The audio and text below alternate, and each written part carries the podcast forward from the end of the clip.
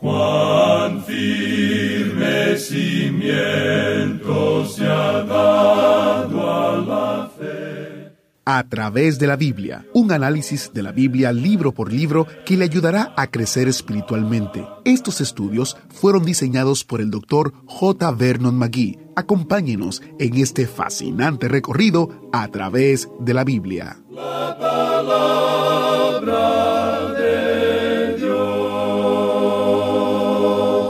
puede creerlo. Después de ver a Dios proveer para ellos cada día por 40 años mientras viajaban por el desierto, los hijos de Israel todavía se estaban quejando.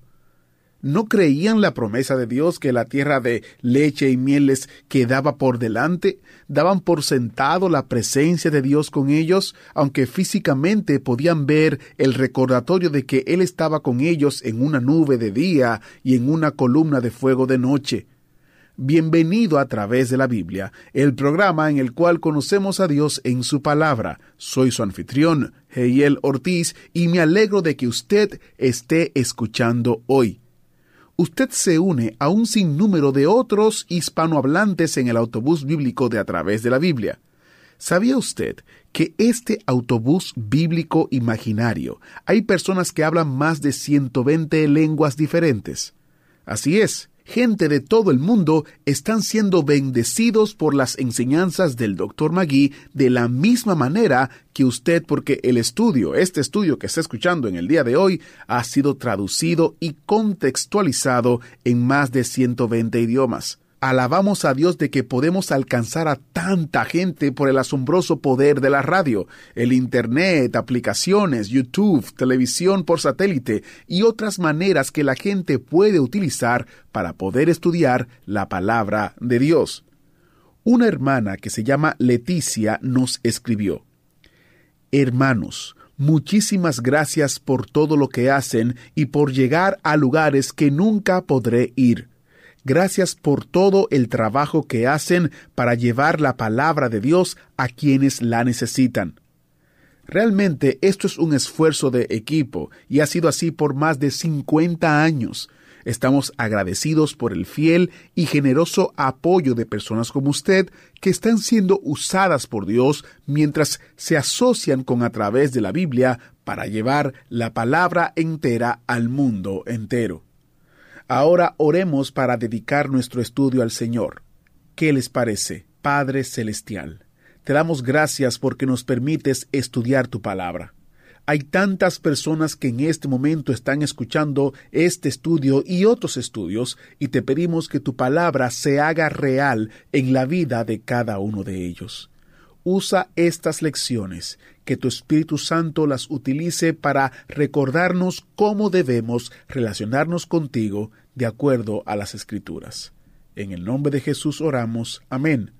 Ahora iniciamos nuestro recorrido bíblico de hoy con las enseñanzas del Dr. Magui en la voz de nuestro hermano Samuel Montoya. En nuestro programa anterior comenzamos a estudiar el capítulo 20 de Números. Y al entrar en el estudio de este capítulo 20, notamos en primer lugar que María, la hermana de Moisés, muere y es sepultada. Y solamente un versículo habla en cuanto a ella. No aparece aquí ninguna larga oración u honras fúnebres. Además, notamos que los israelitas están una vez más en Cádiz. Habían estado allí 38 años antes y ahora están una vez más en Cádiz. 38 años de extravío de no llegar a ninguna parte. Estos años de extravío no fueron años de gran bendición para el pueblo de Israel, pero sí fueron años llenos de grandes lecciones para ser aprendidas. Tantos de nosotros hoy en día, amigo oyente, no marchamos como peregrinos en este mundo. Simplemente lo que nos ocurre es que nos extraviamos aquí. Qué tristeza si esto es verdad en cuanto a nosotros. Los años de extravío fueron años perdidos para Israel. Y permítanos decir una vez más, amigo oyente, en cuanto a la muerte de María, que no hay aquí ninguna oración fúnebre, ningún esfuerzo se hace para elogiarla. Es cierto que ella cuidó a Moisés y en el desierto era su hermana. Sin embargo, ella se unió en la rebelión contra él, aun con su hermano Aarón. Pero aquí Moisés no se acuerda de esto, solo permanece su amor por ella. Y amigo oyente, creemos que cuando lleguemos al reino celestial y demos una mirada hacia atrás, nos olvidaremos de todas las molestias que otros nos hayan causado, aun nuestros mismos hermanos. Solo el amor permanecerá. Es asombroso que cuando llega la hora de la muerte, todos tratamos de pensar en algo bueno acerca de los difuntos. Tratamos de olvidarnos de todo lo que haya sido feo. María, pues, murió y fue sepultada, y nada más se dice aquí en cuanto a ella. Llegamos entonces a la séptima murmuración. Leamos los versículos 2 y 3 de este capítulo 20 de Números. Y porque no había agua para la congregación, se juntaron contra Moisés y a Aarón. Y habló el pueblo contra Moisés diciendo, Ojalá hubiéramos muerto cuando perecieron nuestros hermanos delante de Jehová. Ahora no creemos que cuando dijeron que deseaban la muerte hablaban en serio. Ninguno de nosotros quiere realmente morir. La muerte no es cosa natural para el hombre.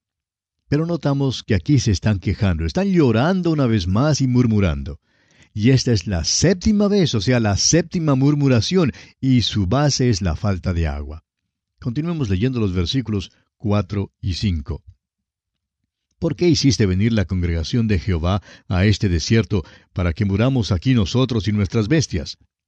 ¿Y por qué nos has hecho subir de Egipto para traernos a este mal lugar? No es lugar de cementera, de higueras, de viñas, ni de granadas, ni aun de agua para beber. Escúchelos usted, amigo oyente, siguen con su queja. Y aquí están otra vez en Cádiz, donde antes habían fallado y ya están quejándose de que no hay nada aquí. Bueno, la tierra que fluye leche y miel les quedaba por delante, amigo oyente. No estaba allí, de todos modos, aquí no es donde van a entrar en aquella tierra. Ahora no interesa realmente, amigo oyente, dónde esté usted hoy en día, ni quién sea. Pero si usted es hijo de Dios, tiene que reconocer que no está permanentemente aquí en esta tierra. Todos somos simplemente peregrinos que estamos pasando por este mundo y que no estaremos en un solo lugar por mucho tiempo. Por tanto, no debemos pasar tanto tiempo quejándonos. Leamos ahora el versículo 6 de este capítulo 20 de Números. Y se fueron Moisés y Aarón de delante de la congregación a la puerta del tabernáculo de reunión, y se postraron sobre sus rostros, y la gloria de Jehová apareció sobre ellos. Permítanos una vez más dirigir su atención al hecho de que cada vez que este pueblo murmuraba o se quejaba, la gloria del Señor aparecía. Ahora Dios no se agradaba de su queja, y eso debe enseñarnos hoy en día que si somos hermanos que nos quejamos y, y lloramos, que eso no agrada en realidad a Dios. Y esto es cierto no importa quién sea, ni dónde esté, ni lo que haga. Y llegamos ahora al agua de la peña y a la desobediencia de Moisés. Leamos el versículo 7 y también el versículo 8 de este capítulo 20 de Números. Y habló Jehová a Moisés diciendo, Toma la vara y reúne la congregación tú y a Aarón tu hermano, y hablad a la peña en vista de ellos, y ella dará su agua, y les sacarás aguas de la peña, y darás de beber a la congregación y a sus bestias. Toma la vara, dijo el Señor, era la vara de Aarón. Reúne la congregación tú y Aarón, tu hermano, y hablad a la peña. Ahora, ¿por qué era que en esta vez solo debía hablarle a la peña? Bueno, es porque, según dice el capítulo 17 de Éxodo, Moisés ya había golpeado una vez la peña y había salido agua. El hecho es que Jesucristo, la peña, debe ser golpeada una sola vez. Continuemos con los versículos 9 y 10. Entonces Moisés tomó la vara de delante de Jehová, como él le mandó, y reunieron Moisés y Aarón a la congregación delante de la peña y les dijo, Oíd ahora, rebeldes, ¿os hemos de hacer salir aguas de esta peña? Ahora note usted que no solo son los hijos de Israel los que se quejan, sino que también Moisés se queja, ¿verdad? Y hasta simpatizamos con él. Él ha estado ya con ellos por cuarenta años en el desierto y, francamente, amigo oyente, se está poniendo algo cansado con ellos. Todo lo que hacían era murmurar y quejarse y creemos que Moisés ya estaba cansado y bastante desalentado. Se olvida pues de sí mismo cuando dice, ¿os hemos de hacer salir aguas de esta peña? Moisés no iba a hacer salir aguas de la peña de ninguna manera. Dios es el único que puede proveer agua, de modo que necesitaban aprender aquí una gran lección. La peña es un tipo de Cristo, y hay una gran lección aquí también para cada uno de nosotros. Ahora Moisés se enojó e hizo algo que no debió haber hecho. y esto le va a impedir que entre en la tierra prometida. Leamos el versículo 11 de Números capítulo 20. Entonces alzó Moisés su mano y golpeó la peña con su vara dos veces, y salieron muchas aguas, y bebió la congregación y sus bestias. Alguien dirá que no debió haberla golpeado dos veces. Amigo oyente, no debió haberla golpeado ni siquiera una vez, pues ya había sido golpeada. La peña que tenemos aquí es un tipo de Cristo. Cristo sufrió una sola vez por los pecados, nunca una segunda vez. Murió una sola vez. Y Dios les está enseñando esto mediante el tipo, y Moisés debió haber protegido y guardado el tipo en obediencia a Dios. Debió haber obedecido al Señor. Dios le dijo con toda claridad que debía hablarle a la peña. El apóstol Pablo nos dice en su primera carta a los Corintios capítulo 10, versículos 1 al 4, porque no quiero, hermanos, que ignoréis que nuestros padres todos estuvieron bajo la nube y todos pasaron el mar, y todos en Moisés fueron bautizados en la nube y en el mar, y todos comieron el mismo alimento espiritual, y todos bebieron la misma bebida espiritual, porque bebían de la roca espiritual que los seguía, y la roca era Cristo. Cristo, amigo oyente, fue herido una sola vez. Ahora él es el Cristo exaltado y viviente que nunca será herido de nuevo. Lo que debemos hacer ahora, los que hemos sido redimidos, es hablarle.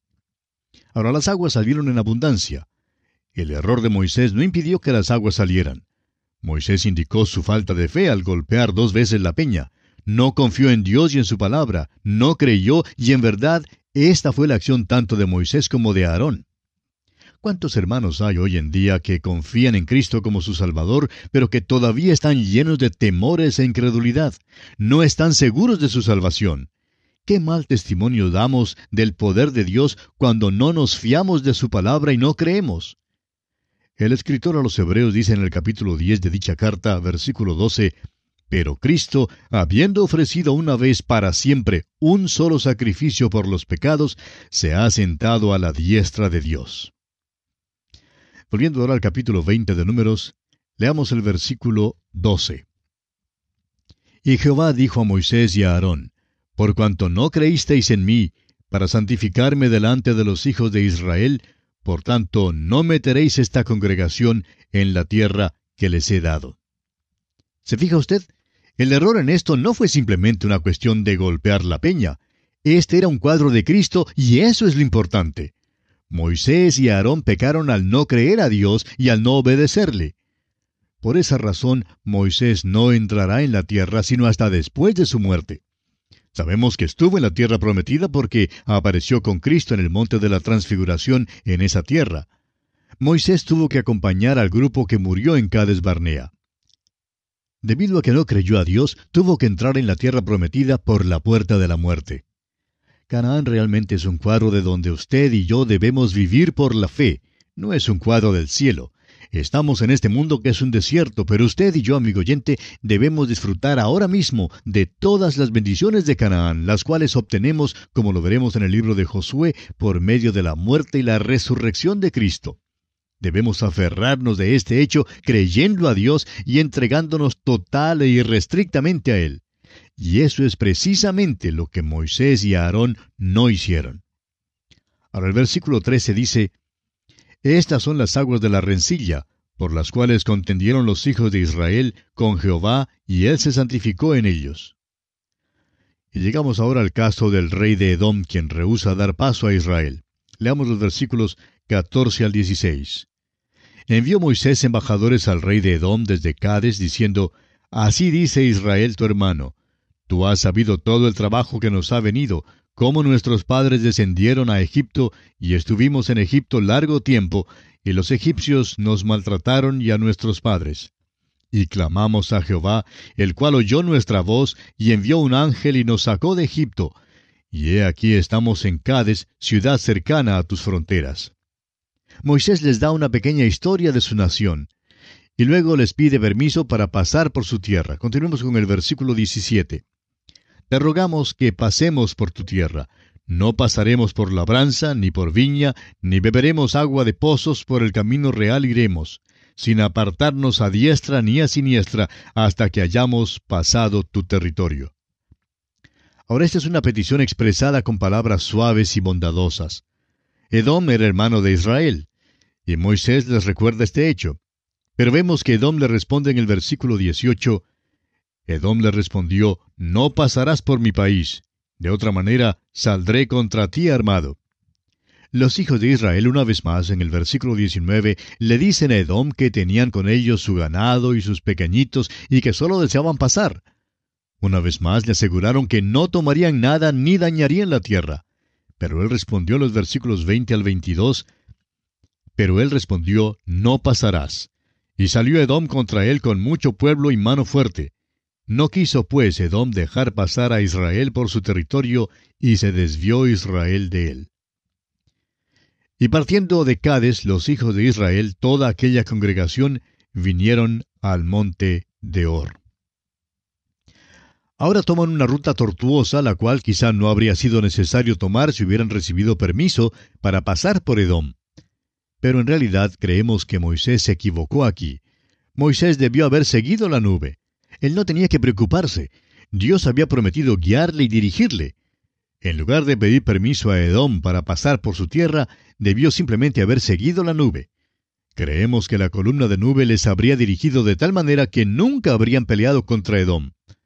Creemos que este es un caso de correr adelantado del Señor. Y tememos que hoy en día también somos muchos los que actuamos de esta manera. Y llegamos ahora a la muerte de Aarón, y esto nos trae al fin del capítulo 20, el cual termina con una nota de tristeza. Pero hay lecciones muy preciosas en este capítulo para usted y para mí, amigo oyente. Leamos pues los versículos 23 y 24 de este capítulo 20 de Números. Y Jehová habló a Moisés y a Aarón en el monte de Hor, en la frontera de la tierra de Edom, diciendo, Aarón será reunido a su pueblo, pues no entrará en la tierra que yo di a los hijos de Israel, por cuanto fuisteis rebeldes a mi mandamiento en las aguas de la rencilla. ¿Sabe usted que hay muchos hermanos hoy en día que son salvados, pero quienes nunca disfrutan de los frutos de la salvación y no tienen paz del Espíritu en sus propias vidas? No saben lo que es andar en comunión con el Señor Jesús. Ahora no cree usted que dudamos ni siquiera por un momento de que son salvos. Aarón era típico de este tipo de vida. Tenía cuarenta años de experiencia dura en el desierto, pero nunca sabía lo que era sentarse y disfrutar de los frutos de la tierra prometida. No sabía lo que era beber la leche y comer la miel en esa tierra que fluía leche y miel. ¿Y cuántos de nosotros, amigo oyente, perdemos lo que nos corresponde en esa misma manera? Continuemos ahora con los versículos 25 al 29. Toma a Aarón y a Eleazar su hijo, y hazlos subir al monte de Hor, y desnuda a Aarón de sus vestiduras, y viste con ellas a Eleazar su hijo, porque Aarón será reunido a su pueblo, y allí morirá. Y Moisés hizo como Jehová le mandó, y subieron al monte de Hor a la vista de toda la congregación. Y Moisés desnudó a Aarón de sus vestiduras, y se las vistió a Eleazar su hijo. Y Aarón murió allí en la cumbre del monte, y Moisés y Eleazar descendieron del monte. Y viendo toda la congregación que Aarón había muerto, le hicieron duelo por treinta días todas las familias de Israel. Hay una preciosa lección aquí para nosotros. Esta fue una experiencia muy triste para el pueblo de Israel. Sin embargo, tiene algo para nosotros hoy en día que debe impulsarnos a dar una nota de acción de gracias. Los israelitas leyeron duelo a Aarón por treinta días. Creemos que había muchos en esa compañía que habían visitado a Aarón, el sumo sacerdote. Conocían a Aarón y Aarón les conocía a ellos.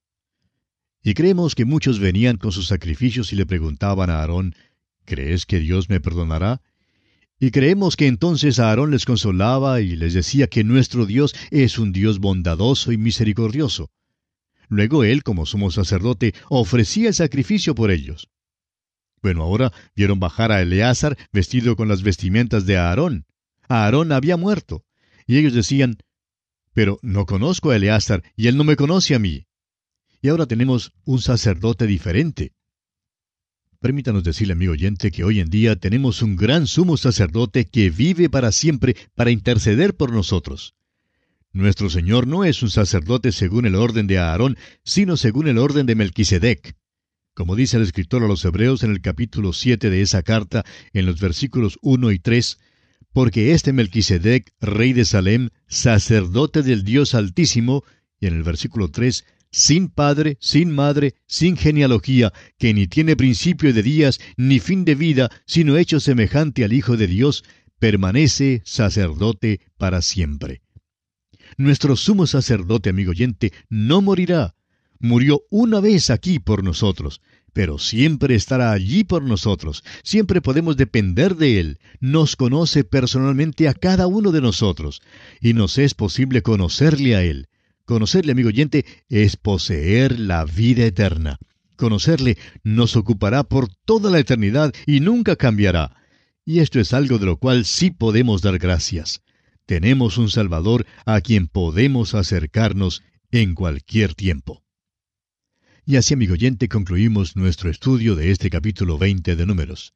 En nuestro próximo programa, Dios mediante, comenzaremos nuestro estudio del capítulo 21. Será pues hasta entonces que Dios le bendiga ricamente.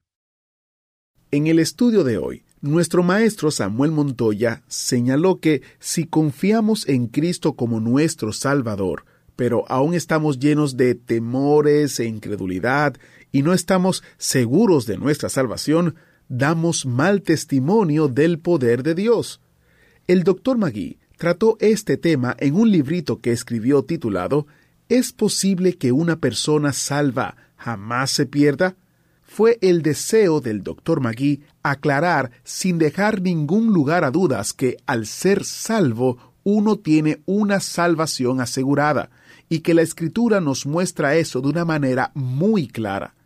Este librito hace una búsqueda honesta del significado de Hebreos 6 del 4 al 6, un pasaje de las escrituras que trata de el asunto de la seguridad de la salvación un pasaje muy confuso y difícil de entender.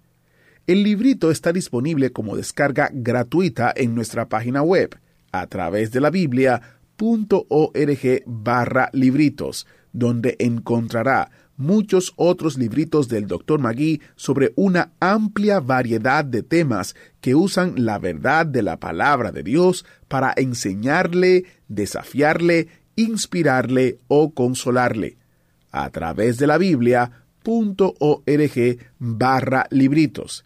Y ya que está en nuestro sitio web, quizás usted tenga la siguiente pregunta o alguien que usted conoce la puede tener. ¿Cómo conocer a Dios? Visite a través de la biblia.org y haga clic sobre la foto que dice cómo conocer a Dios y allí encontrará recursos disponibles, incluyendo el librito ¿Es posible que una persona salva jamás se pierda? Ese es uno de los varios recursos que tenemos disponible y que hemos recopilado para usted para ayudarlos a responder esa pregunta y tener una relación personal con Dios. Soy Geiel Ortiz. Si Dios lo permite, estaré aquí mañana, guardándole un asiento, mientras continuamos nuestro viaje hacia la tierra prometida. ¿Fue de ayuda para usted el estudio de hoy? ¿Desea enviarnos algún comentario de lo que ha estado escuchando? Entonces escríbanos, no espere más. Nuestro correo electrónico es atv@transmundial.org. atv@transmundial.org. Si desea recibir las notas y bosquejos de lo que estamos estudiando, suscríbase gratis en nuestra página en internet a través de la Biblia .org barra notas a través de la biblia.org barra notas. También puede escribirnos a través de la Biblia, apartado 2805, Miami, Florida, 33265, Estados Unidos. A través de la Biblia, apartado 2805, Miami, Florida, 33265, Estados Unidos. Esta fue una producción transmundial. Todo lo pagó Cristo quien por mí libremente derramó, derramó su sangre carmesí